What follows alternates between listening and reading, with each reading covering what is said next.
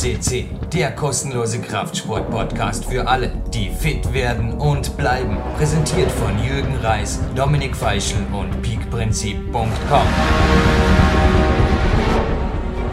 Jürgen Reis begrüßt euch live on tape zu einem Podcast, den wir wieder mal früh, früh, früh vorab aufgezeichnet haben. Es ist der 4. Februar 2015 und das gelobe ich mir, wenn Studiogäste sogar früher kommen.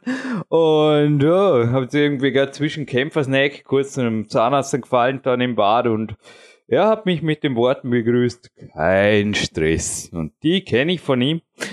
Und ich habe ihm nebenbei noch gesagt, den etwas, ja, corny, würde man im Amerikanischen sagen, den etwas spektakulären Teasernamen. Most Muscular Austrian Boulder. Den verdient der Mauro auf jeden Fall. Der Nachnamen, da tun wir fast so schwer mit dem vom Chuck Freeberger, Freiberger. Schwarzer? Schwaster, ja. Schwaster. Hat das, also herzlich willkommen zuerst mal in der Sendung, Mauro. Ja, danke, bin ich gern da. Das erste Mal auf dem Podcast, glaube ich, oder? Ja, das was mit deiner südamerikanischen Abstammung zu tun? Oder woher kommen deine Eltern?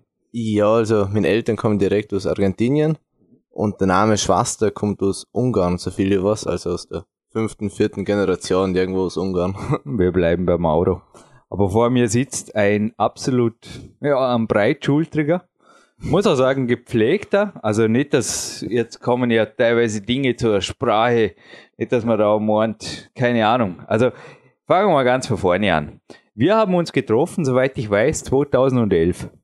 Und jetzt kannst du gern mir ein bisschen aus der Schuld nehmen. Ich war nicht schuld daran, hoffe ich zumindest, oder? Dass du kurz nach der Schule Lebewohl gesagt hast. Oder wie war denn das? Na, das hat mit dir nichts zu tun gehabt. Puh, danke, weil wir hatten jetzt gerade ein paar so Trainingszeit Millionärs Podcast, kannst du natürlich nicht wissen. Ich werde eh, ich habe jetzt endlich mal, wenn ich, äh, Will Gates zum Beispiel, der hat jetzt gerade jetzt, wo das online geht, top aktuelle Pressemeldung, die Niagara-Fälle sich hochgekämpft. Und ich habe den, was du ne, eben nicht wissen kannst, ein, zwei Mal mit dem Sven Albinus zitiert in den vorigen Sendungen. Und er hat da was geschrieben, im Endeffekt, man muss nur so wenig arbeiten, also frei zitiert und so viel sporteln wie möglich. Und kann eigentlich fast jeder gut werden. Ein gewisses Talent vorausgesetzt. War das 2011 oder wann hast du mit der Schule aufgehört? In welchem Alter war das genau? War das auch deine ja, Einstellung dazu oder dein Grund? Ja, mein Grund war der, dass in dem Moment es war zu viel Sachen, was mich nicht interessiert haben und ich wollte mich mehr auf den Sport konzentrieren, ja, das mhm. ist richtig. Aber mittlerweile ist es so, dass das eigentlich ein, ein, ein, ein, einfach eine Grundlage ist, was jeder haben sollte. Darum hol jetzt die Matura wieder nach. Mhm. Also du machst jetzt nebenher im Moment die Matura. Genau. Wann hast du wieder angefangen? Du hast zuerst, also, glaube ich, ein Jahr wirklich, da warst du mal sehr, sehr relaxed in der Halle, kann mich erinnern. Da war aber auch irgendwo, du hast ja wirklich keinen Stress gemacht, oder? Also du hast wieder angefangen, wie es dich wieder angemacht hat, oder ist für zu Hause ein bisschen ein Druck gekommen? Denn dein größter Mentor, und ich glaube auch meiner, da haben wir einen gemeinsam, ist dein Vater. Und mein Vater hat natürlich mit, als ich mit 19 kam und sagte, Papa, ich will Kletterprofi werden, schauen, wie weit ich in meinem Sport komme. Ja, er hat mir keinen Druck gemacht, aber ich glaube ein bisschen geahnt, dass ich mehr vorhabe, wie ja, nur die kleinen Griffe halten. Wie war das bei dir? Ja, da habe ich eigentlich ein großes Glück mit beiden Eltern von mir, dass sie das Verständnis haben und zeigen, dass ich, dass ich das Jahr oder immerhin das letzte Jahr mal fürs Klettern investiert habe. Also ein Jahr warst jetzt voll Profi. Ja, so kann man sagen. ja, also einfach voll aufs Klettern konzentriert. Und jetzt hast du die Abendmatura, wie viele Stunden? Wie sehr stresst dich das jetzt im Gegensatz zur Schule? Mm, das ist eigentlich kann man sich gut einteilen. Es sind zwei Tage in der Woche und zwei ganze Schultage, also sieben Schulstunden, acht Schulstunden, was man Na, das vorstellt. Ist das Abitur für alle unsere deutschen Zuhörer? Herzlich willkommen. Genau, ähm, na, es sind zwei Nachmittage in der Woche und dann ziemlich viel selbstständiges Lernen, wie es dazugehört, aber das kann man sich gut einteilen. Klingt relaxed. Was tust du sonst noch? Also ich habe dich da in der K1 Kletterhalle Dormen, auf die wir natürlich noch zu sprechen kommen, nicht nur das erste Mal getroffen. Ja, yeah, bin auch stolz. Morgen mit dir ein bisschen oder neben dir ein bisschen mithangeln oder bouldern zu dürfen. Ja. Und dort schaffen es auch, du bist, glaube ich, verantwortlich für die Boulderwand und für manche Routen. Also du machst die dort auch nützlich. Ja, das mit dem Routensetzen habe ich jetzt vor um einem halben Jahr oder so einem Jahr begonnen. Und mittlerweile bin ich angestellt als Routensetzer. Und ich hoffe, dass ich es noch klar ausbauen kann als selbstständiger Routensetzer demnächst. Ist dein Ziel, selbstständiger Routensetzer zu werden? Ja. Ein bisschen umherzureisen eventuell und neben dem Trainieren. Also du hast einen interessanten Trainingssplit. Ich glaube, Bouldern, dann eine Route zu setzen, irgendwann früh nachmittags und dann weiter trainieren, so in die Richtung, kann man das sagen? Ja, ich habe schon meine Trainingsplan ähnliche Trainings, also strukturiert. Klar, aber, aber jetzt mal grob umreden. So, so Tage kommen vor? Ja, so Tage kommen vor. Also du, ich habe schon gesagt, zwei bauen sitzt kein Kletterhalle Dormen ist teilweise nicht übertrieben, glaube ich. Oder? Ja, das kann man schon so sagen. Bis auf die nicht verbrachte Nacht. Du wohnst zu Hause? Ja, ich war noch zu Hause. Und Freundin ist, glaube ich, auch vorhanden, oder? Na, zurzeit nicht mehr. Ja, vielleicht jetzt wieder im September 2015. Du bist jetzt übrigens 21, wo der Podcast schon online geht, wo wir es aufzeichnen, jetzt natürlich noch blutjunge 20. Und jetzt darfst du wirklich gerade mal kurz zu den Most Muscular Worten, die wir dir da zugeschrieben haben, in dieser Stellung nehmen. Denn meine Rechnung, kannst du es wieder korrigieren? Du hast mich, weil mir jetzt einfach interessiert, 2011, da stand jemand vor mir und da dachte man, wow, der ist ja gleich breit wie groß und groß ist er auch. Und ich habe dich einfach gefragt, Mauro, und ich glaube, du warst damals gleich groß wie jetzt, 1,80. Du ja. warst mit 17 Jahren ausgewachsen.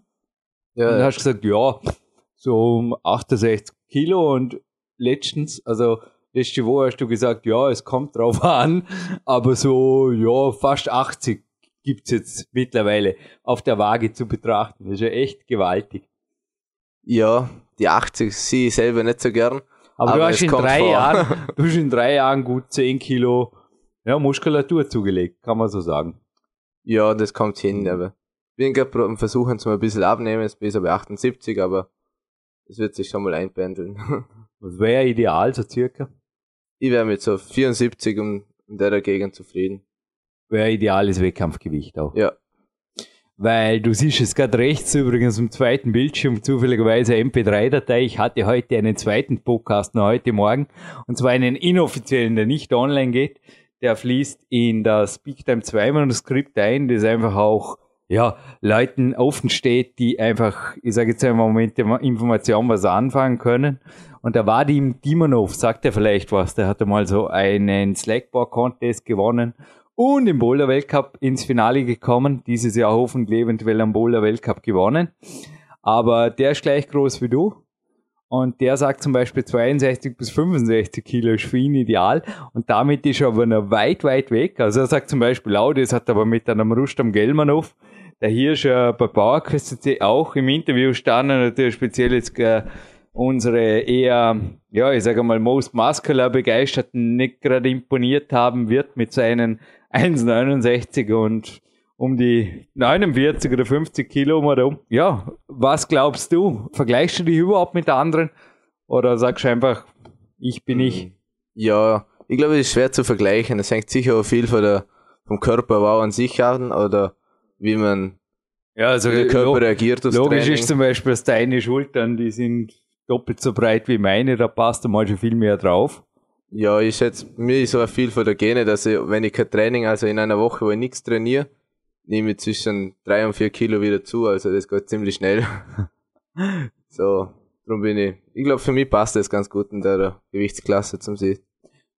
Ja, wechseln wir zum Training. Dein Trainer, Marc Ammann, war ja bereits dreimal hier bei PowerQuest CC wie strukturiert er dein Training? Also ich möchte jetzt übrigens nicht weder vermarkten noch sonst irgendwo, bitte, bitte verschonst mir mit, äh, wenn du das veröffentlichst, dann äh, klagen wir dich und so weiter. Du brauchst ja keine Geheimnisse und auch keine Details über Periodisierung und Co., die den Rahmen ohnehin sprengen würden. Wir, ja, ist eine gute Stunde übrigens okay für den Podcast. Ja, klar. Kein Stress. Danke. Frage ich normalerweise vor dem Interview, heute mal während dem Interview. Bei dir weiß ich, dass ich mir das, glaube ich, erlauben darf. Aber eine harte Trainingswoche. Was würdest du sagen? Wie viele Tage, wie viele Einheiten, wie viele Stunden? Also mal, ja, einfach so, also alles, was zum Training zählt, ruhig mal so durcherzählt, frei aus dem Kopf raus. In Eine harte Vorbereitungswoche im Winter. Ja, das sind meistens so sechs Trainingstage in der Woche. Mit einem Tag, wo sich, wo die Finger schont und sich auf Krafttraining und Laufen gehen oder so beschränkt. Die anderen Tage sind mit Krafttraining an der Ringe, Campusboard und Aufbaubouldern in der Kletterhalle. Wird die meiste Zeit investiert und Und dann gibt's, äh, hat mir der Marc Hammann verraten, ich hoffe, ich darf das offiziell machen, genauso wie bei mir. Es gibt ein Home Gym. Nur im Gegensatz zu mir, glaube ich, naja, es soll anscheinend für einen Kletterer, hat der Marc gesagt, schon eine Spur besser sein wie bei mir, weil der Mauro hat die Höhe. Boah, erklär mal, ich, ich, ich komme dir eh irgendwann mal besuchen, wenn ich darf, aber es ist crazy. Ja, das ist der Vorteil, dass man in einem alten Bauernhaus wohnt. Hm? Da hat man einen großen Stall und ein hohes Den. Da hat eine, ein Campusboard mit 2,50 Meter Höhe und ganzes, also Klimmzugstange, Ringe, äh, Griffboard. Ringe habe ich jetzt das zweite Mal gehört. Das ist irgendwie was, wo dich auch, glaube ich, ziemlich, der Marx sagt, der Marx schreibt auch bei dir, dein Trainer, vieles deiner Rohkraft oder der Kompressionskraft, sagt man im Bouldern, also wenn man weite Züge machen muss und relativ guten Griffen, den Ringeübungen zu, oder? ist das richtig? Ja, das, das habe ich selber auch gemerkt, dass in dem Jahr, wo ich mit der Ringe begonnen habe, da ist einiges, einiges vorwärts gegangen. Ohne, ohne dass die Fingerkraft sich großartig verbessert hat, konnte ich ein Stück schwerere Boulder klettern und ja, das hängt glaub, mit der Körperspannung in der Schulter und im Oberkörper zusammen. Naja, ich meine, ich denke mir da halt immer, wenn ich was her tue. Hast du es gesehen? Ich habe eh schon keinen Platz mehr. Aber Ja. die, die, die, die Hangelleiter da draußen am Balkon, okay? Ja, Da haben wir einfach gedacht, da hängen jetzt noch ein paar Ringe drauf, vielleicht tut sie bei mir ja auch noch was in die Richtung. Und da warst einfach du schuld für die Investition, die ich da, also ich habe mir die besorgt, beim Christian Banky Bank. Übrigens, seine Homepage ist gerade von mir, ich glaube, den können wir wirklich nennen. Schon Ex-Wettkampfkletterer war im Boulder-Weltcup sehr gut am Weg. bankyclimbing.de und ich denke, die Coaches hier wird's aufreuen. Aber Ringe, was für Übungen machst du konkret an Ringen? Denn ich meine, das andere, das Campus und die Züge und die Boulderbelastung, ich glaube, die können sich viele vorstellen, zumindest die die schon mal geklettert sind. Aber welche Übungen machst du an den Ringen? Weil die müssen ja auch im Endeffekt relativ, ja, die müssen relativ äh, aggressiv sein oder das sind keine Reha-Übungen, oder? na, das eine ist also in, Liegeposi in Liegestützposition und dann äh, der Butterfly machen mit der gestreckten Hände. Gestreckte Ellenbogen. Genau, gestreckte Ellenbogen. Kommst du runter? Ja, mittlerweile Hast eh schon. Hingearbeitet, ja. Genau. Ich kann es bestätigen. Teilweise sogar in der K1 habe ich es gesehen, hinten auf einem Rollbrett, gell, was die Sache erschwert. Ja, zur Koordination oder zum die Körperstabilität steigern mit einer, einem Rollbrett, oft, wo man die Füße draufgeben kann. Oder mit ein bisschen Zusatzgewicht auf der Schulter, wenn man weniger Wiederholungen machen möchte in der Maxphase. Sonst aber Handeln greifst du normalerweise keine an, oder? Habe jetzt nichts gehört von Maschinen oder Handelpark. Na, eigentlich nie. Höchstens als Zusatzgewicht oder so, bei Klimmzügen oder eben an, der Ringe, aber ansonsten braucht man das nicht. Also ich brauch's nicht. Gibt sonst Übungen an den Ringen? Also mit dem Patrick Matrusch hatten wir jetzt ja auch schon das zweite Interview und er hat zum Beispiel auch gesagt, so nach vorne weg oder man kann ja die, das Gimme Kraft, ich weiß nicht, kennst du das Buch? Ja, ich dem- kenn's, aber hab's noch nicht gelesen. Dazu wir auch schon, glaube ich, du besorgst die Wissen am besten, am liebsten aus erster Hand, oder kann man das so sagen? Ja, funktioniert zurzeit ganz gut so. Irgendwie fun- ja, eh. Vor allem spart Geld, aber wie gesagt, dazu kommen wir. Aber es gibt da ja auch Übungen, die zum Teil eine Hand nach vorne, eine nach hinten und man kann ja da alle möglichen Variationen. Hast du dort schon mal gespielt? Ja, da kann man sich ganz gut spielen. So verschiedene Kombis mit ein, zum Beispiel einarmige Liegestütze machen und die andere Hand zur Entlastung nach außen strecken. Oder die Füße in die Ringe geben und dann die Hände aufs Wackelbrett und die Füße anziehen und strecken, äh, einzeln, beide zusammen. Gute Bauchübungen. Da kann man sich sehr, sehr gut spielen. Christus, Turner Christus? Ah, Da stimmt ein bisschen ran, aber da fehlt noch viel. Wie gefährlich sind für die, ich denke ab und zu an die Schultern. Schon mal Probleme gehabt mit Schultern, Ellenbogen, Finger, glaube ich, ja. Na, mit der Schulter und so habe ich zum Glück noch nie ernsthafte Probleme gehabt. Mit den Fingern, da war mal irgendwas vor dem Wettkampf, gell. Letzten Mai, da hatten wir zwar wirklich beide unsere Monat, gell. Ich Mitterdorf viert, du in Neunkirchen zweiter. Wäre ein Sieg drin gewesen? War das, ich meine, ich bin auch mal beim Ö Cup Zweiter geworden beim Bouldern, hinterm Kilian, bei mir war es echt eine Eintagsfliege, gebe ich ganz offen zu.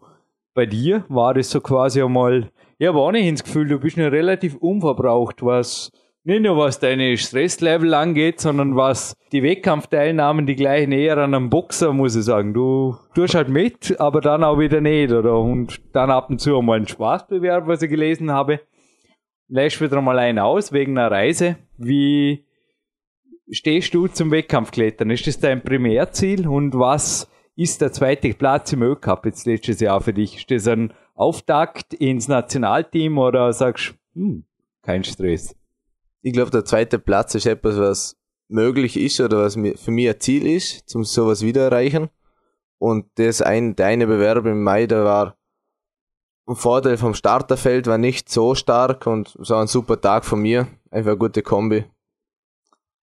Und generell zum Wettkampf, ich möchte, das ist schon ein Ziel von mir. Und ich möchte auch bei allen A-Cups starten. Der eine, was ich verpasst habe letztes Jahr, das war, weil ich den Flug zu früh gebucht habe oder halt früh gebucht habe und der Wettkampftermin noch nicht gestanden ist und dann hat es gerade noch überschnitten. Ja, ein bisschen ein Pech. Bei einem war mal irgendeine Fingerverletzung, aber das war nur ein Zwicker, oder? Ja, das war drei Tage davor, habe ich mir die Sehne gezerrt Hm? Und das war nach zwei Wochen wieder in Ordnung. Also ziemlich ärgerlich, weil es war nicht einmal grob. Aber auf den Wettkampf hast du verzichtet. auf den, ja, auf den Wettkampf musste ich verzichten. Zu der Zeit konnte ich den Finger nicht belasten. Wie gehst du generell bei Verletzungen vor? Also ich gehe jetzt hinterher noch zum Physio, ein bisschen Ultraschall. Ja, ich habe im Moment auch ein Ringband, das ab und zu im Training zwickt und dann wieder nicht.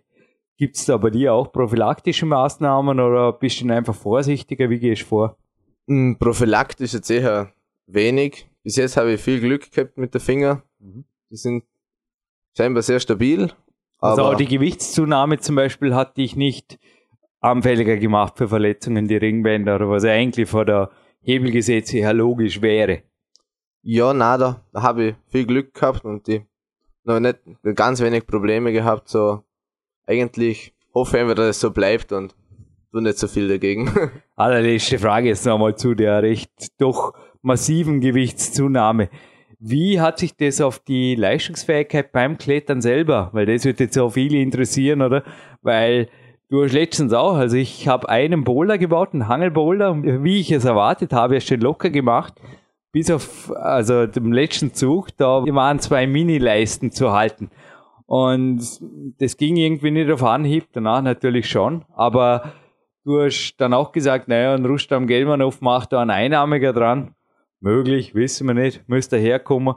Aber ist zum Beispiel die Fingerkraft was, wo du gemerkt hast, sie ist schlechter worden oder kann man nicht vorstellen? Weil du bist ja insgesamt bist ja viel stärker geworden im Boulder. ja, also ich glaube, insgesamt bin ich um einiges stärker geworden, aber die Fingerkraft ist immer noch was, wo äh, eine Schwachstelle von mir ist, wo ich selber merke, dass Aber ich schwer hast du nicht abgenommen, hat sie nicht. Na, abgenommen hat sie nicht. Alles klar. Braucht er der Mauro nicht abnehmen. Weil wir hatten ja einen mehrfachen Gesamtweltcup-Sieger und, korrigiere mich, Europameister und auch, ja, inzwischen leider zurückgetretenen Kilian Fischhuber hier. Jetzt fassen wir mal kurz zusammen. Was sind deine Ziele? Willst du in die Fußstapfen vom Kilian steigen? Oder Ruhigau, was sind überhaupt deine Größen? Worauf bist du im Moment am stolzesten? Weil ich komme jetzt natürlich zu der zweiten, ich glaube, Baustelle muss man dazu nicht sagen, weil auf der Baustelle gibt Stress, am Fels nicht. Zur zweiten Passion, glaube ich, dem Felsbouldern, oder? Ja, also konkret, mein Ziel ist zum Weltcup starten auf jeden Fall. Und zur zweiten Passion, dem Felsbouldern, da möchte ich genauso vorne mitspielen und schwere Was Boulder deine klettern. Bestleistungen bisher? Mm, Bisher war es ein, ein Boulder, so ein 8B-Boulder in Indien. sorry, das hast du das hast du so einen Punkt gebracht. Ich habe jetzt wirklich, sorry für das unprofessionell. Ich weiß, wenn da ein, ein, Rhetorikcoach von mir hat mal gesagt, in der Sendung zu lachen ist unprofessionell. Ich erlaube mir das jetzt einfach in einem Podcast, aber der Mark hat gesagt, also ich habe oft bei dir war es jetzt wirklich nicht so schwer, aber ich habe oft das Umfeld meiner Studiegäste, die Leute kennen das, ein bisschen befragt, mit was kann ich die Leute zum Lachen bringen? Und du hast gesagt, also der Mark hat einfach zu mir gesagt, ob er damit zum Lachen zu bringen ist, weiß ich nicht, aber frage ihn bitte, wie es ihm bitte in Indien, dem Land der Siddharthas, die einfach warten, die nachdenken und die fasten können, wie es ihm da bitte gelang, nach wie viel Kilo zuzulegen. Ja. Ich glaube nicht nur das ist Zwei, drei Rekord- Kilo. nicht nur der 8B Bowl, das ist rekordverdächtig. Also ich glaube das, was du da gemacht hast, also ein Weight Gain in, in Indien, das könnte sogar, also ihr könnt jetzt gerne Einspruch erheben, wenn ich sage Most Muscular Climber, kann jetzt ein anderer mir ins Studio schreiben und sagen, nein, das bin ich. Und wenn ich jetzt sage, das ist ein Weltrekord, das hat einfach noch nie ein anderer Kletterer Indien bereist und hat zugenommen statt abgenommen. Ja, kann man gerne auch schreiben, aber ich sage jetzt einfach, also in der Kletterszene, das ist auf jeden Fall ein Weltrekord, glaube ich. Echt cool. Wie hast du denn das gemacht? Weil ich denke mir auch, ja, wirklich die Völlerei, also, was, was, was ist in Indien? Erzähl uns ein wenig von Indien. Wie lange warst du dort? Ja, ich war für zwei Monate in Indien, aber der Pla Letzten Sommer, oder? ja, letzten Sommer, also September, Oktober. Der Plan von mir selber war eigentlich der auch. Hoffentlich, also es gibt von Bernd Zangerl, der da in einer, dazu kommen, in einer lässigen Red Bull Ausrüstung, Red Bull Under My Wings und auch dich Under His Wings, genau. Und da gibt's einen Bildfilm, da heißt es The Last Village of India. Und ich dachte, ist da jetzt hinterher die Hungersnot ausgebrochen, oder? Nee, Scherz beiseite. Also wie, wie, wie geht es? ja, da, eigentlich wollte ich auch abnehmen und habe mir gedacht, wenn alle abnehmen, muss ich auch nichts Spezielles machen, würde ich auch abnehmen. Und ja, mit zwei Mahlzeiten am Tag, also Frühstück und Abendessen und dazwischen ein paar Früchte, hat nicht funktioniert zum Abnehmen, weil der Körper, also ich glaube, mein Körper war davor vom Aufbautraining so, also so viel Leistung und Im Umfang, Wachstumsmodus. Umfang gewohnt, dass er, dass das Felsbouldern zu, zu wenig war und durch das habe ich zu wenig verbrannt. Okay. Aber ja, so schlimm ist es nicht. Das Essen ist super und passt schon. Okay. Von Indien zurück nach Österreich und deiner Woche hier. Gibt es sonst noch Dinge? Also du hast gesagt, den Hund gibt's denn, wenn ich fragen darf. ja, klar. Motiviert er dich nach wie vor zum Joggen? Du hast letztens einmal gesagt, es war wirklich ein wildes Wetter. Hey, du bist jetzt zumindest mit dem Rennrad hier. Ist es nicht ein bisschen leisig draußen? Auf der Straße geht's mittlerweile, aber Aber sind das so deine, also oft spricht man ja von Cardio und viele, also gerade mit deiner Genetik, von verhasstem Cardio. und du hast mir letztens auch mal, ja, es war wirklich ein Schneeregenwetter, hast gesagt, ja, ich gehe halt meine Stunde laufen und da, da gehe ich einfach fertig. So ähnlich ich das ab und zu auch. Ich meine, da sagt das irgendwie, have to do. Das Leben ist nicht immer, ja, Stress ist Saukorn, aber ist nicht immer ein Schokischlecken, sagt man in Österreich. Wie gehst du mit Dingen um, die jetzt zum Training gehören? Oder gibt's außer Laufen oder Rennradfahren, gibt's Dinge, wo du sagst, ich tue überhaupt nicht gern, aber die mache halt, weil sie getan werden müssen? Ende? Mh, eigentlich sonst kann ich für ziemlich alles motivieren, was mit Training zu tun hat. Nur das Joggen gehen ist wirklich so, dass ich sage, der Hund muss sowieso raus, ich Ja. jetzt spaziere oder jogge, ist nicht so ein großer Unterschied drum. Wie oft gehst du da? Wie lang? In der Ähm, Woche? Meistens so einmal mindestens in der Woche, vielleicht zweimal, eine Stunde. Hm, Circa geben eine uns- Stunde. Geben joggen. uns derzeit nicht viel. Und der Rest halt mit, ja, ich sage halt auch immer no stress, mit Walks und so weiter. Ansonsten, was sich so ergibt, aber so speziell nicht viel. Aber du hast ja an sich schon einen bewegten Alltag, oder? Durch die leichte handwerkliche Tätigkeit kann man auch sagen, als Routensetzer. Also ich weiß nicht, jetzt, man sieht jetzt ab und zu in der, es war ein ganz interessanter Trainingsvormittag, auch letzte Woche in der K1, dass du mal gebouldert bist, Pause gemacht hast, gebouldert bist, dann hast du lange Pause gemacht. Kann mich erinnern, da bist du mit Mark Hammer an deinem Trainer auf der Couch gesessen, ich glaube, es war eine Dreiviertelstunde. Und dann bist du wieder gekommen, kurz aufgewärmt und hast schnell weiter gebouldert. Und ja, das Ganze hat sich schon über, also du warst die ganze Zeit, die auch ich dort war, hat sich schon über vier Stunden hingezogen. ja, Oder? Kommt vor. ja, klar, das kommt, kommt öfters sogar vor und Das war so von ist ja- 9 bis 13 Uhr. angenehm, wenn man den Alltag sich gut einteilen Mhm. kann. So ist für mich Max-Training auch wichtig, einige Pausen zu machen, dann kann man sehr produktives und qualitatives Training machen. Du trainierst das Feld morgen hinauf sehr, sehr qualitativ. Jetzt zu den sechs Trainingstagen, werden die weniger, wenn du jetzt schwere Boulderprojekte im Freien oder die Wettkämpfe ins Visier nimmst? Ähm, ja, Richtung Wettkampf wird der Umfang runtergeschraubt vor dem Mhm. Wettkampf Okay. und mehr auf Qualität geachtet und beim Feldbouldern probiere ich oder ist es meistens hauttechnisch, dass ich ein bisschen der Woche davor, in der paar Tage davor vorhin an, an den Fels gehe, ein bisschen aufpassen muss und zurückschrauben, damit ich eine gute Wochen Haut habe. Boah, im Fels, wie es sich ergibt eigentlich. Im Moment Vor dem so einmal, Wettkampf machst du eine lockere Woche oder? ja jetzt die nächste Woche werde ich Fontainebleau fahren. Genau. Das ist eh relativ kurz vor dem nächsten Wettkampf, was im März stattfindet, Anfang März. Und ja, dann hoffe ich einfach, dass ich auch gutes Max-Training machen kann am Fels, weil es gibt genug schöne, schwere Boulder in der Gegend, also. Pure Luxury, Fontainebleau Aviation. Was sagt er das? Mir hat auch nichts Ja, gesagt, nur dass dieses Inserat aus der Professional Pilot einfach wie die Faust aufs Auge passt, um dich auf ein Thema anzusprechen, nämlich eine Werbung für eine so Art Learjet-Tankstelle, ein Service Center für Learjet. Ah, Also. okay. Was würdest du, wenn man dir sowas schenken würde, wie da vor uns steht? Keine Ahnung. Was ist das? Irgendein Learjet halt. Boah, ja, angenehm wäre schon jederzeit. Also ich kann da halt keinen schenken. Ich bin auch ein Trainingszeitmillionär wie du. Ja, was würdest du mitmachen? Schwer zu sagen, wahrscheinlich ein, zweimal fliegen und dann verkaufen. Und ein Leben lang klettern. genau. Genau. Weil das nächste, wo der Mark Hamann gesagt hat, also gerne die Trainingszeit-Millionär-Spartipps.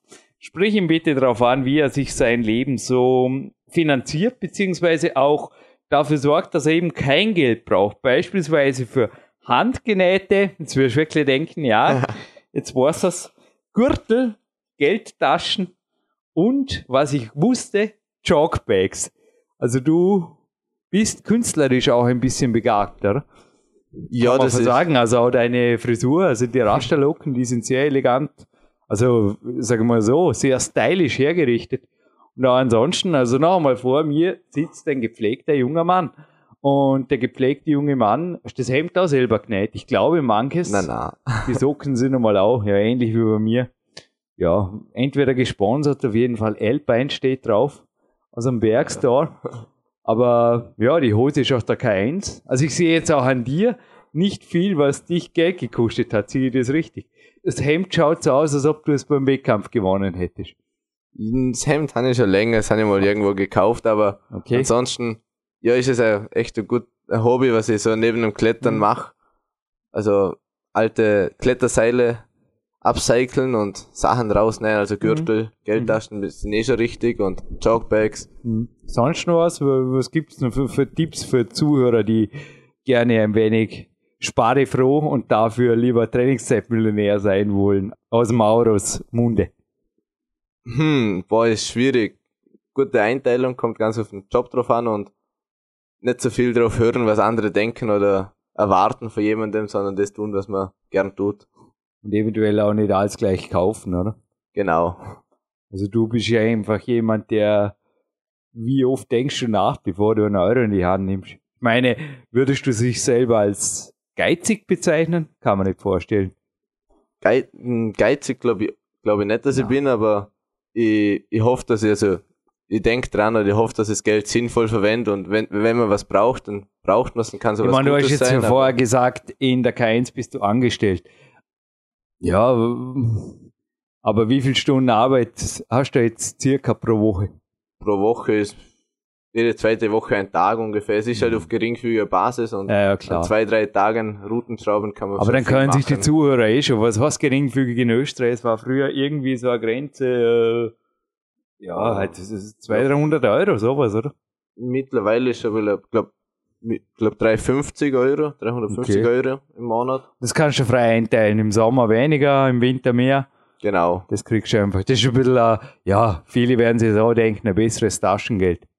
Ja, hey, guten Morgen, so viel mehr brauche ich dank abgezahltem Studio hier auch nicht. Also es geht, nur du hast natürlich vorher meine, du siehst meine Kletterwarnung, oder? Aber das T-Shirt ist für, morgen schon hergerichtet ist und so weiter. Die wichtigen Dinge, die sind parat. Es kommt dir bekannt vor, ein fokussiertes Dasein führen. Ja. Einfach für das Leben, was man hat und der Rest auch teilweise über, ich meine, Sponsoren hast du offiziell keine, aber man darf ruhig sagen, vielerorts kannst du einfach kostenlos trainieren, eventuell auch kostenlos übernachten und hast natürlich auch durch deine Mentoren, wir kommen gleich nochmal zum Big Mr. Z, zum Herrn Zangerl, hast du natürlich teilweise auch Beziehungen, die ja nur dem schaden, der sie nicht hat, oder? Ja, na das ist hier ein großer Vorteil. Ein großer Vorteil ist schon mit, noch, dass ich noch zu Hause war. Und ja, im Moment passt es ganz gut so und ich komme durch, kann viel klettern. Kritische Frage, die ich dir, glaube ich, auch nicht stellen muss. Es war in den 1990er Jahren teilweise mal so, dass da auch, ich weiß nicht, es sind relativ viele wirklich ausgestiegen und auch es waren für mich nie Vorbilder. Fast am Rande der, es waren wenige Ausnahmen eigentlich aus dem Klettersport, am Rande der Kriminalität entlang geschlittert oder wirklich der Obdachlosigkeit. Für dich vermutlich auch, war es weder ein Thema noch wird es ein Thema sein. Oder? Also du hast bisher, ich habe ja das Gefühl, hast Gott für dich gesagt, irgendwie. Ja, na, im Moment passt es ganz gut so und das ist schon zu radikal. Hältst nichts davon, oder? Von Leuten, die dann wirklich fast ja, auf, die, auf, auf irgendeinem Ö-Cup gab es dann einmal eine Regel, da hing groß Disqualifikation beim Entfernen von Griffen an der Boulder. Hast du nicht notwendig so Aktionen, oder? Na, das braucht's nicht. Man kann schon, man kann mit den Leuten reden, wenn man unbedingt einen Griff braucht, dann wird man schon irgendwo auftreiben, aber nein, ich glaube auch, dass man dann nicht zu sehr, sich zu sehr verkopfen muss um das, was man, dass man nur durchkommt, dass man nicht wirklich qualitativ klettern und trainieren kann. Keine Sorge, du hast auch hier, du, gesetzte Anziehung, sage ich immer. Du hast jetzt das Gesetz der Anziehung ein bisschen walten lassen und ich habe schon einige nette Geschenke für dich parat. Unter anderem wirst mit Red Bull under your wings. So eine Kiste kann man brauchen, oder? Die zweite geben wir dann ein die Winder für die Festplatte, die da unterm Tisch gerade Sicherungen macht. Tolle Geschichte. Also fürs Einrichten natürlich nicht für die Festplatte. Aber das gehört auf jeden Fall dir. Dann fallen mir noch ein, zwei andere Dinge ein. Aber jetzt zuerst mal zurück zu dem Thema. Was hast du mit dem Projekt auf sich, da dem Trainingslager? Und dann werden sagen, halt, ich nehme nicht an, dass da 16 Burschen und Mädels mit ihm nach Indien gingen, oder? Ich habe da nur den Mhm. Teaser überflogen. Was, Da- was war da los? Wer ist der Bernd Zangerl? Und ich glaube, du bist ein bisschen mehr für ihn wie die 15 anderen. Kann ich das so sagen? Ja, Bernd Zangel ist für mich eigentlich ein, Vorbild und, und das, das Projekt von ihm, was er da mit Red Bull gemacht hat, das war ein Trainingslager in Galtür in der Silvretta für drei Tage. Und hat, davor hat er in ganz Österreich, ich glaube 15 waren es am Schluss endlich oder 16, bin mir nicht ganz sicher, Jungs und Mädels ausgesucht, die haben bei so kleinen Spaßbewerben und so weiter, war er vor Ort und hat sich niemand der Sieger rausgepickt. Und dann waren wir alle zusammen für drei Tage in, in Galtür zum Bouldern mit ihm. Wir haben da, er hat einen Vortrag gehalten und ganz interessante Sache war's. Wenn ich da jetzt mal zwei Filmtipps geben darf, Mauro braucht mal einen sicherlich nicht zu kaufen, anderen vermutlich auch nicht. Exposure 2 vom Chuck Freiberger, da sieht man derzeit so die Creme de la Creme vom Bouldern und Memento. Good Old Classic, habe ich letzte Woche wieder mal angeschaut, weil natürlich auch Magic Wood und so Dinge vorkommen. Und das sind einfach die Gegenden, glaube ich, wo du, ja, kann man ihn deinen Mentor nennen? Ja, ja. Oder gibt es Vorbilder für dich? Oder wie gehst du? Weil ich habe jetzt heute auch Daniel Woods zum Beispiel gesehen oder ja, auch den Dimitri Scharafutinov, der natürlich in tief Russland mir auch Trainingspläne zwar rüber geschickt hat, aber ich möchte auch nicht mit ihm trainieren. Das schaut aber ziemlich wild aus. Was sind für dich so Vorbilder oder auch Lifestyles, wo du sagst, kann es zum Beispiel bei dir, kann ich es nicht unbedingt vorstellen, dass du eins zu eins genauso wenig wie ich dich mit dem Schade Futinov austauschen würdest, oder? Sagen, ich lebte so gerne in Ekaterinburg. ja, ich glaube, im Scharafutinov kann ich nicht lang mithalten. Ich auch nicht. Also ein. Tag mit ihm und dann halt krankenhausreif, schätze ich mal. Ich habe einen. Teil, zum Beispiel ein Viertel von seinem Training habe ich mal probiert und das war meiner Haut schon genug. Aber zurück zu dir. Wie siehst du Vorbilder, Mentoren? Ein Mentor war der Bernd für mich sicher ein großer, weil wir waren zusammen in Indien. und viel, also viele Tipps und Tricks, was man fürs Feldklettern braucht und so weiter, habe, habe ich von ihm bekommen und konnte ihm abschauen. Ansonsten ist für mich ein großes Vorbild der Fred Nicolo. Wow. Schon mal persönlich getroffen? Ja, auch schon. Dürfte ähnliche Genetik haben wie du, gell? Ich glaube gleich groß und ist mir jetzt gerade eingefallen. Der Gott sei Dank heißt Most Muscular, ist kein Österreicher. Stimmt, ja. der Wel also der Weltrekord dürfte nach wie vor er haben, gell? Extreme Kante, sagt man bei uns, hat mir der Bernd auch mal gesagt. Ja, na, der ist echt gewaltig. Seine Unterarme sind Eben, ja. riesig. Hast du ihn noch mal getroffen? Ja, ich habe ihn mal getroffen. Wow. In Galtür war auch dabei. Ist sehr ruhige Person und Mhm. zurückhaltend, aber interessant.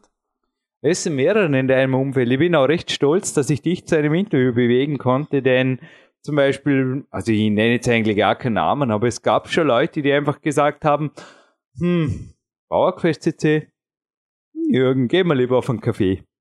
Und das war also aus der Boulder-Szene, wie du es jetzt auch genannt hast, war das schon mehrfach der Fall und mich dann auch gebeten, an sich die Namen nicht zu nennen. Also wer da, es waren schon sehr viele Leute hier, aber in der nicht so zerstörten Küche zugegeben. Da habe ich geschaut, dass die Reinigungsfrau vorher vorbeikommt. Aber ich hatte schon sehr hohe Gäste hier in der Küche, die einfach so eine halbe Stunde sich auch hier das Gym angeschaut haben und so ein bisschen meine kleine Kletterwelt hier. Aber die dann gesagt haben, na, das Mikro, das Zimmer mit dem Mikro, das brauchen wir heute nicht. Wie geht's dir mit der Öffentlichkeit? Ja, also du bist auch, ich will nicht sagen, du bist Medienjoy, aber zum Beispiel, jetzt wurden gerade die AGBs bei Facebook verschärft. 31. Jänner. Stresst ja auch nicht wirklich, oder? Hm, Das stresst mich nicht wirklich, weil ich nicht auf Facebook bin Cool. und ja, ich bin nicht, medienscheu bin ich glaube nicht, aber ein bisschen zurückhaltend vielleicht schon. Irgendwo in der Mitte. Aber Ja. es gibt ja wirklich, also im amerikanischen, habe ich das Gefühl, gibt es Boulderer, die schon ziemlich ins Rampenlicht streben, auch schauen, dass sie in jedem Filmprojekt, habe ich das Gefühl, zumindest da die zweite Hauptrolle spielen oder man sieht es dann auch zum Teil, dass sie nicht, dass sie nicht egal ist, wenn sie wollen einem Film nicht ihr Bestes eventuell rüberbringen. Wie schaut es bei dir aus mit also Filmprojekten, Climbing Business, Stress von Sponsorenseite, sowas ein Thema mal in Zukunft? Schwer zu sagen, aber ja, ich glaube, ich würde schon gerne noch bei großen Filmprojekten und so mitmachen oder klar, Sponsoren sind wichtig, damit man mehr Zeit fürs Klettern hat und weniger arbeiten muss. Aber übertrieben, dass man Druck von den Sponsoren hat und so, schätze ich, kann nur negative Auswirkungen haben. François Allegro war einer der größten Wettkampfkletterer, nicht Boulderer, aber ein sehr schwacher Boulderer, für das war er echt gewaltig eigentlich, für das, was er dann League gerissen hat. Aber er hat auch mal in einem Interview geschrieben, das Klettern selber ist stressig genug und er bedankt sich bei seinen Sponsoren, die es ihm nicht zusätzlich noch stressiger machen. Und für mich ist es eigentlich oft ähnlich. Ja, ich muss leben hier. Stressig, Stress machen wir uns selber, oder? Positiver Trainingsstress. Ja, Also ich sage auch immer. Stress ist für mich inzwischen schon seit langem ein, ein Fremdwort. Ich schaue einfach, dass ich auch, ja, für mich sind wirklich Leute wie du auch ein Vorbild, mit der Gelassenheit und der Souveränität auch für den Sport zu leben. Aber ja, natürlich sagen Sponsoren ab und zu auch, ja, gutes Wettkampfergebnis wäre schon wieder mal gut. Würdest du dich auf sowas einlassen oder einfach sagen, kein Stress?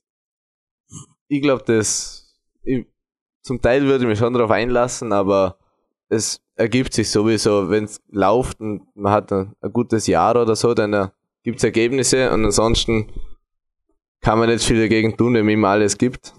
Ich bedanke mich auf jeden Fall kurz, wenn ich darf, bei Essex Body Attack und vor allem Klein Bigs. Der Joe ist der Geschäftsführer dort.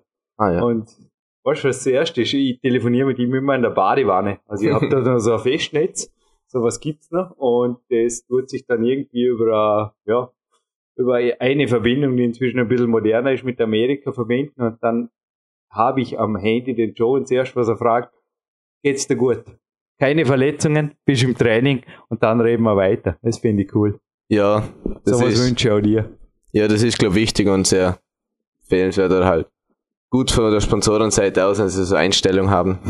Ich würde sagen, wenn wir da noch ein Thema anschneiden dürfen, dann wäre es das Essen. Eine Frage hat sich aufgedrängt. Die Zuhörer werden vorher gesagt haben, hey Jürgen, frag, frag, frag, wie lange macht er Pause?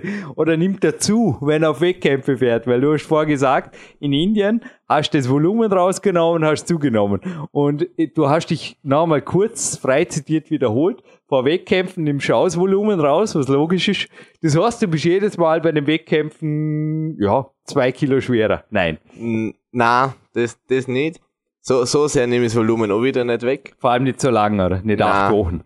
Nein, nein. Das haben wir ja vorher Das gesagt. sind so, also ich habe höchstens zwei Tage Pause vom Wettkampf.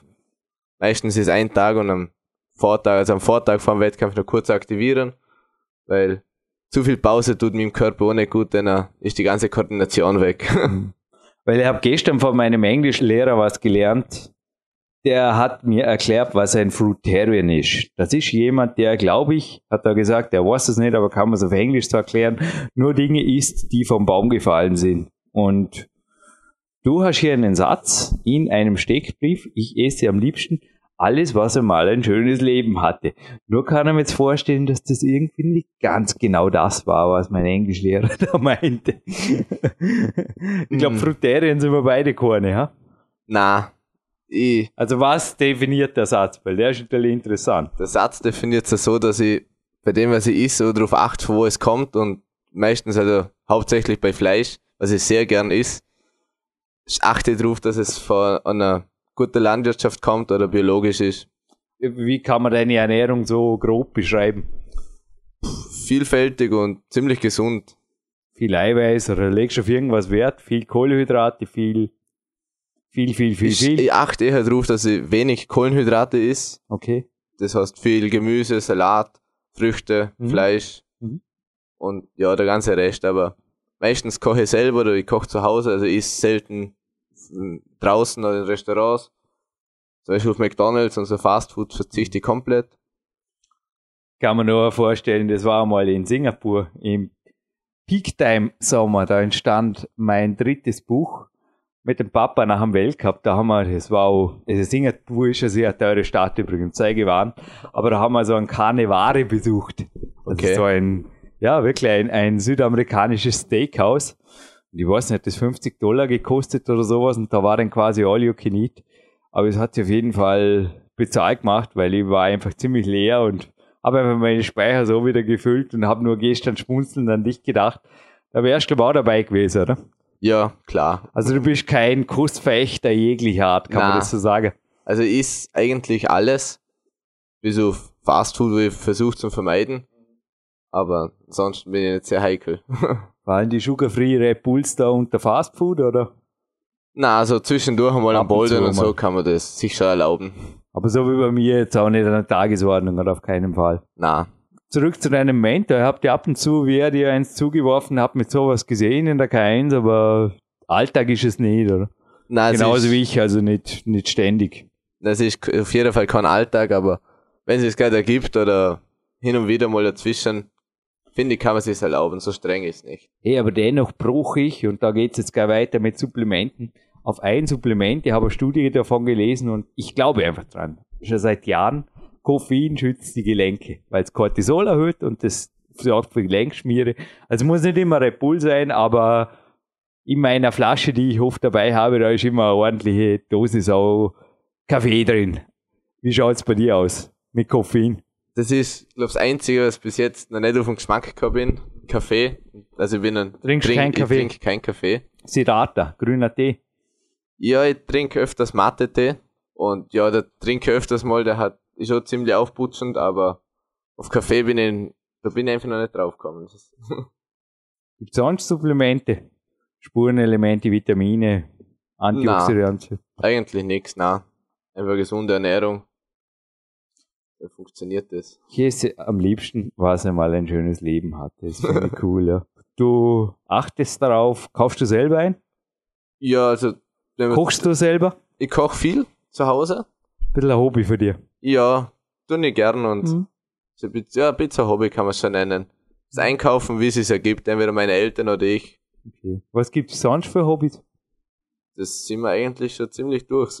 Das Kochen und das Nähen, also so Upcycling-Sache hin und Mhm. wieder, so kleine Möbel herstellen, ein bisschen Schreinern durch zu Hause als Hobby. Jetzt mehr im Sommer, weil es im Stall sehr kalt wird im Winter. Aber ja, das sind die Hobbys, was ich habe neben dem Klettern. Viel mehr gibt's nicht mehr. Wie ich erwähnt habe, hat mir der Dreifach-Boulder-Weltmeister Dimitri Scharafutinov in einem geschriebenen Interview zwar alle im Endeffekt die detaillierten Trainingsdetails mitgeteilt, aber bei einem hat er gesagt, cannot explain. Wir haben nur geschmunzen und gesagt, oder mir gedacht, keine Sorge, da frage nicht gezielt danach, weil ich könnte auch nicht erklären, was ich jetzt genau teilweise beim Mentaltraining mache. Das ist schwierig. Da passieren teilweise Dinge, die ja, das entzieht sich eurer Vorstellungskraft. Ist einfach so. Da mache ich teilweise Dinge, wo ich das Gefühl habe, oder ich sehe Dinge, die dann beim Wettkampf wirklich wahr werden. Ich habe schon öfters so seltsame Geschichten gemacht und die haben funktioniert. Gibt's da bei dir auch, weil beim Bouldern ist ja die mentale Komponente ist extrem. Also ich kann nur sagen, zum Beispiel bei dem Wettkampf, wo ich zweit worden bin, meine Eintagsfliege, die war zum Teil einfach mental bedingt, aber dann auch eher im Finale. Also ich glaube, das kennst du, oder wenn du bei jedem Boulder hingehst und sagst, Flash, cool. Und Flash, cool. Und dann plötzlich denkst du, langsam fängt es an Spaß zu machen. Aber wie, wie bereitest du dich auf sowas vor, auf einen Wettkampf? Weil noch einmal Bouldern, da hast du ja noch weniger Zeit zum Nachdenken, wie ich beim Lee-Klettern. Das muss einmal passen, das muss sitzen. Ja, das ist, glaube viel, es spielt sich sicher viel im Kopf ab im Wettkampf und selber bereite mich nicht so, also in der Vorbereitung mache ich nicht viel, also eigentlich fast gar nichts Mentales. Aber während dem Wettkampf habe ich schon meine kleinen Tricks oder so, wo ich dann probiert, zum der Fokus behalten oder zum irgendwie, dass den Kopf frei wird mhm. und ja. Ich glaube, umso weniger im Kopf hast, also im Kopf rundum schwirrt, umso besser geht's. Gerade ein, du bist auch ein Studiogast, bei dem ich nicht vergessen habe, dich zu beten, dein Handy auszuschalten. Schmutlich auch keins dabei, oder? Doch, ich habe ein Handy. Echt? Bist du sicher, wo es ist im Moment? Ja, du hast schon Tage, das war aber cool, ich wollte mit dir irgendwie verabreden zum Training und dann habe ich SMS gekriegt, zehn Tage später. Ey, ich habe mein Handy verloren, jetzt habe ich es wieder. Oder letztens in der Kein, so, das klang richtig so, hast du mein Handy gesehen? Hat irgendjemand mein Handy gesehen? Und ich glaube, wenn ich, du hast den eh kurz drauf gefunden, aber wenn du es nicht gefunden hast, hättest du glaube ich auch gesagt, kein Stress, taucht morgen wieder auf. Und wenn nicht, ich glaube, es ist kein Smartphone um 1000 Euro, können wir vorstellen, ne? Nein, ich glaube, ich bin einer von den letzten, wo noch, wo kein Smartphone mehr hat. Also, es ist so altes mit Tasten. oh, wow, was ist denn das? Das ist ja cool. Sogar wasserdicht. Ja, Wahnsinn. Das ist aber super, das kann man das nicht. ist wirklich eine Rarität. Also ich dachte immer, mein Smartphone wäre eine Rarität, aber das ist wirklich, es schaut aus wie mein allererstes Handy, aber es funktioniert, oder? Man kann wählen. Ja. Es hat ein Telefonbuch und anscheinend kann man sogar SMSen. Ja, klar, das kann konnte ich damals auch. Hat sogar eine Kamera? Hat sogar eine Kamera, das hat meines nicht gehabt. Ja, Wahnsinn. Und wenn das einmal ein paar Tage, also im Wettkampf und so, kommt es auch nicht mit. Oder? Also das bin ich wie der Jakob Schubert einmal verwischt mit dem Smartphone in der ISO und disqualifiziert, ist glaube ausgeschlossen, oder? Ja, das ist schon ausgeschlossen. Ich hänge nicht so sehr am, am Handy, aber es ist schon immer dabei, falls man irgendwas ausmacht oder zum Telefonieren. Aber ich halte nicht so viel für das Smartphone, die nehmen zu viel Zeit in Anspruch. Sie genauso. Ich meine, ich habe auch ein Coaching-Phone, aber das hat ein totes Betriebssystem und ich sage immer, ich habe keine Apps. Hoffe, es ist jetzt immer noch so. Ja, auf jeden Fall, ich sorge dafür. Ich habe schon einen Nachfolger im Auge. Falls meins mal den Geist aufgibt, das auf jeden Fall auch keine Apps braucht. Aber wie schaut es bei dir sonst aus? Also ich meine, hinterwäldlerisch bist du auch nicht. Also wie schaut es aus mit online und digital oder viele werden jetzt auch sagen, ohne Facebook, der ist ja quasi, der ist ja gar nirgends oder der, der, der erreicht ja gar niemand. Oder kann man sehr wohl nur sagen, du, es gibt ein Handy und die meisten haben eine Handynummer. Geht das? Ja, also es ist, es funktioniert ganz gut für mich. Man hat seine Kontakte und wenn man neue Leute kennenlernt, dann kann man offen mit denen reden und eine Telefonnummer austauschen. Das Aber ansonsten so, so, ein, so schlimm. Am PC für den einen oder anderen YouTube-Film ein DVD-Player für den einen oder anderen Kletterfilm oder so ist vorhanden, oder? Ja, klar, auf jeden Fall. Selber beschäftigen wir also, ich habe eine grafische Ausbildung gemacht, zwei Jahre lang. Okay. Also, bin nicht ganz so schlimm. Ich kenne mich ein bisschen aus mit dem Computer, Laptop. Das war in der Schule, oder? Im ja, genau, also, nachdem, dass ich die Schule abgebrochen habe, eine Ausbildung hm. dran gehängt, was mich besser, also mehr interessiert hat und einiges interessanter war. Mhm. Also du hast in einem Jahr sehr wohl ein bisschen so Kunst gelernt, aber jetzt ohne, sage mal, finanzielle Hintergedanken. Ja. Oder kannst du das malen? Da fällt mir gerade jetzt ein Interview ein. Die aktuelle Klettern liegt gerade vor mir und die Mayans, Miss Gobert, hat mir heute mal geantwortet. Dazu bin ich froh, dass zum Beispiel mein Redaktionsteam da Facebook hat, weil über das erreichst du die Leute ganz gut. Das ist gerade in Klar. Neuseeland, in zwei Wochen in Colorado, also echt ein real Deal. Aber hat man gleich mit ziemlich umfangreichen Zeilen eigentlich vorgeschlagen, wenn man das Interview machen könnte. Auch damit ich nicht nach Colorado fliegen muss. Aber sie hat auch gesagt, sie hat eine künstlerische Ader. Sie schreibt wie ich auch sehr gerne. Also verarbeitet da vieles über Schreiben. Macht es aber, ja, ja, sie kriegt halt auch ein bisschen, natürlich kriegt sie Honorare von den Zeitschriften, aber ich habe das Gefühl, sie macht das einfach, weil ihr das taugt. Wie geht's bei dir so mit, wie ich es vorher gefragt habe? Ist das Kunstbusiness eventuell mal ein Business, wo du sagst, der Maler, Maurer? Ich glaube, der Fred Nicole, korrigieren wir, macht ja auch was ein bisschen in die Richtung, oder?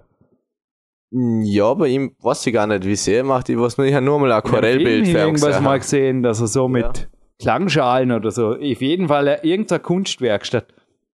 Okay, ja. Was er genau macht, weiß ich nicht, aber für mich selber, es ist schon ein sehr interessantes Thema und ein In welchem guter Film, Ausgleich. Jürgen, in welchem Film? Es war entweder war es Core oder Pure, wenn du das genau wissen wollt. Aber genauer kann ich es nicht mehr sagen. Vom Chuck Freiberger übrigens.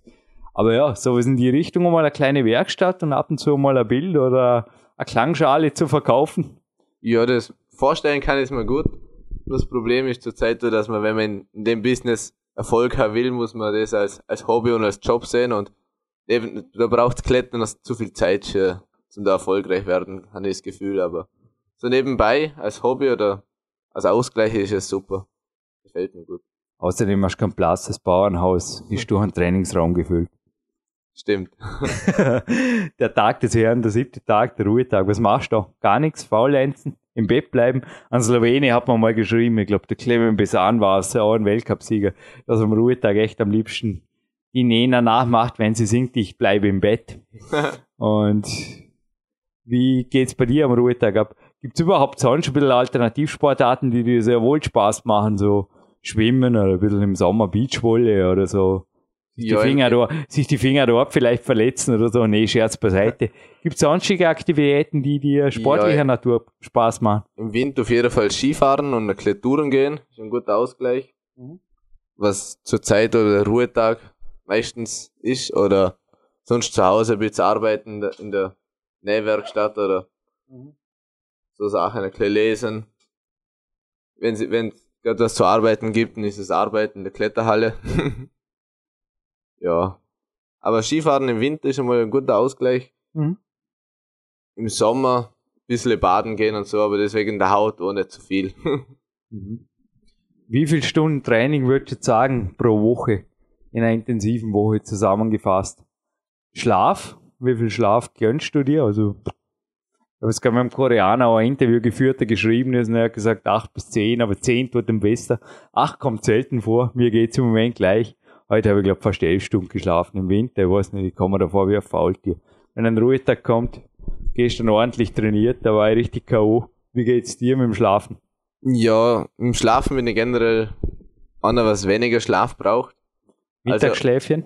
Ein Mittagsschläfchen kommt nie vor und mein Körper funktioniert so zwischen sechs und sieben Stunden. Oh wow. Bin ich gut dabei. Aber bleibt viel Trainingszeit. Ja, bleibt viel Zeit zum Trainieren. Bei ab zehn Stunden oder wenn ich im Bett liege, dann wache ich selber nicht mehr auf, also dann ist der ganze Tag ein bisschen verschlafen. Aber das stört mich beim Ruhetag zum Beispiel auch nicht, also kann ich ein bisschen liegen bleiben. Aber jetzt zum Training, die sechs Tage, was haben die durchschnittlich? Ich habe jetzt vorher gesagt, ihr habt die nur letztens so ein, zwei Mal beobachten dürfen oder mit dir zum Teil mittrainieren, kann ich nicht. Einfach mit dir den Spirit ein bisschen, manche Übungen kann ich mitmachen, aber bei vielen bist du einfach gerade auf der Kompressionskraft, bist du auf einem ganz anderen Level. Ich habe vorher gesagt, dein Trainer hat da im Endeffekt auch zu Teil einen Meister gefunden. Ich glaube, da bist du schon, kann man sagen, Kompressionskraft. Ja, traue dir einiges zu. Weltklasse? Boah, hoffentlich irgendwann mal. In einem Jahr zwei Genau. könnte sie ausgehen, gell? Wäre wär schön, ja. Daniel Woods-Style. Einnahmige Klimmzüge, wie ein Daniel Woods in den Videos auch zeigt und so. Ist das für dich ein Thema? Ja, ich trainiere sie auf jeden Fall. Im Moment laufen sie noch nicht so gut. Mhm. Ich glaube, bei einnahmigen Klimmzüge ist wirklich ein kleine, ist das Gewicht ein Nachteil auf jeden Fall. Wie viel Aber- machst Zurzeit nur einer und dann auch hört entlastet. Im Terraband oder mit Okay. einem Seil ein bisschen entlastet. Zu Trainingszwecken. Und ja, ansonsten trainiere ich, eine Trainingseinheit hat meistens so um die drei Stunden. Oder mal vier, so wie letztens mit der langen Pause. vor, ja, beim Max-Training, Hm? wenn man mehr Pause macht, Mhm. kommt er schon auf vier Stunden. Mhm. Und Und- abends geht's ins Bauernhaus.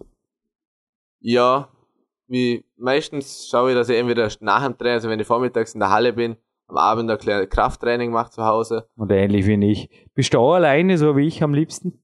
Oder als Trainingspartner? Ich trainiere gern mit einem guten Trainingspartner auf jeden Fall, aber zum Beispiel für Krafttraining und so Sachen kann ich mir alleine genauso gut motivieren. Ich habe abends, ich habe dir vorher gesagt, ich habe da irgendwie oft meinen Frieden. Ich meine, klar, wenn ich Gäste da habe oder so, ab und zu Abwechslung ist okay. Aber am liebsten bin ich da draußen am Balkon und geht die Sonne unter am Sentis, glaube leicht vorstellbar. Bevor das Interview vorbei ist, auf jeden Fall, ja, geht sie heute nicht unter, ich weiß, was sicher ist. Aber zurück zu dir. Wie schaut dein Krafttraining am Abend aus? Also wie umfangreich ist das nochmal?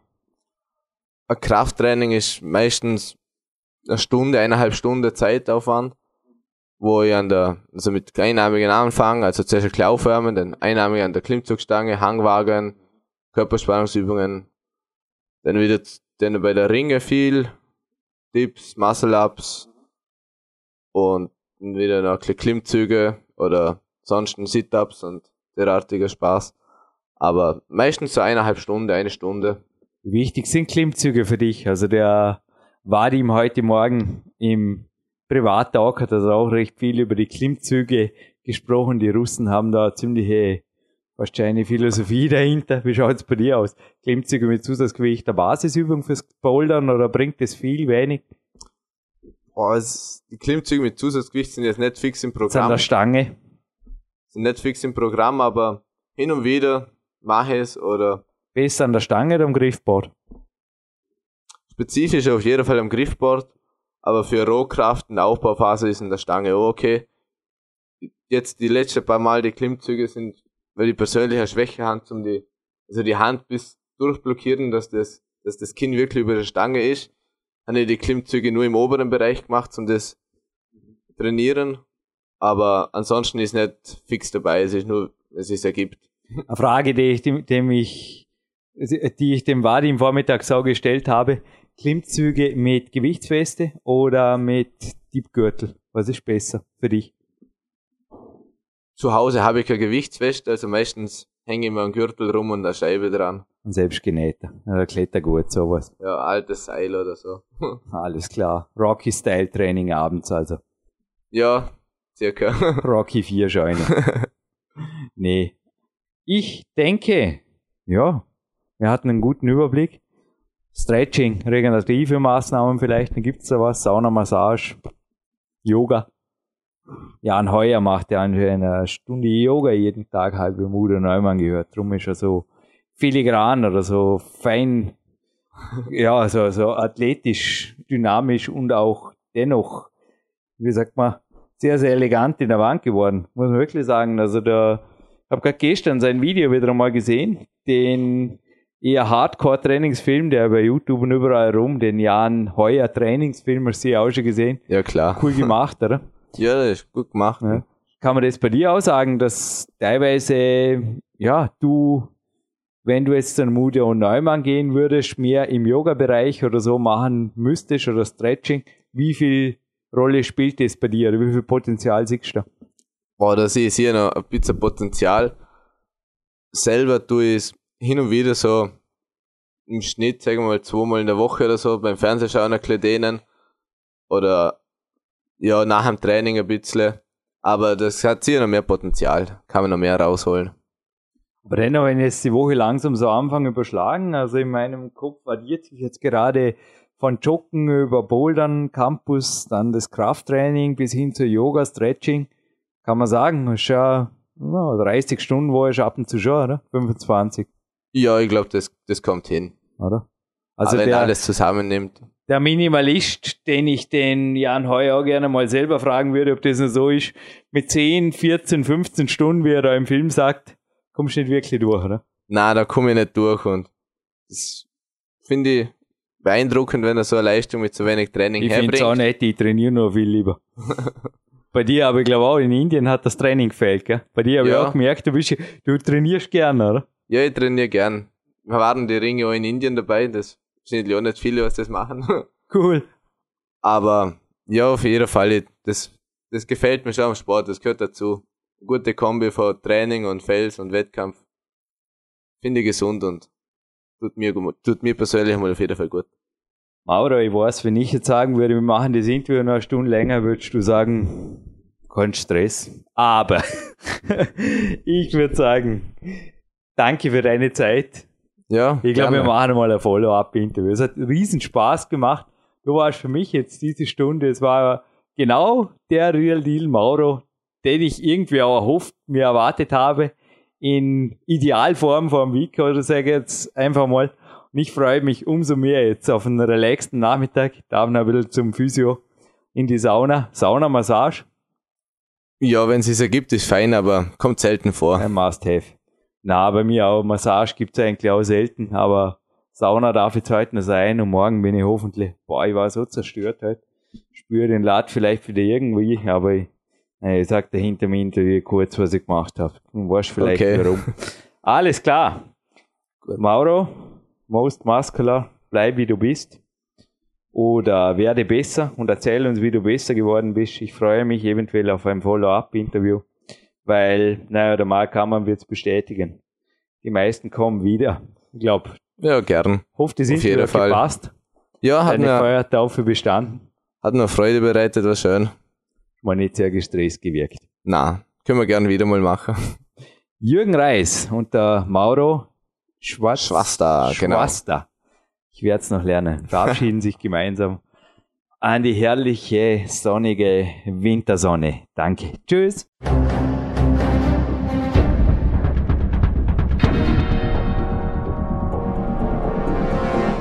Fitness-Bestseller der Peak-Trilogie, kostenlose Newsberichte und weitere Podcasts von PowerQuest CC sowie Trainingssoftware, Supplemente und Trainingsausrüstung, Personal Coachings, Seminare, Workshops und mehr. Jetzt direkt im Internet auf www.peakprinzip.com oder www.jürgenreis.com.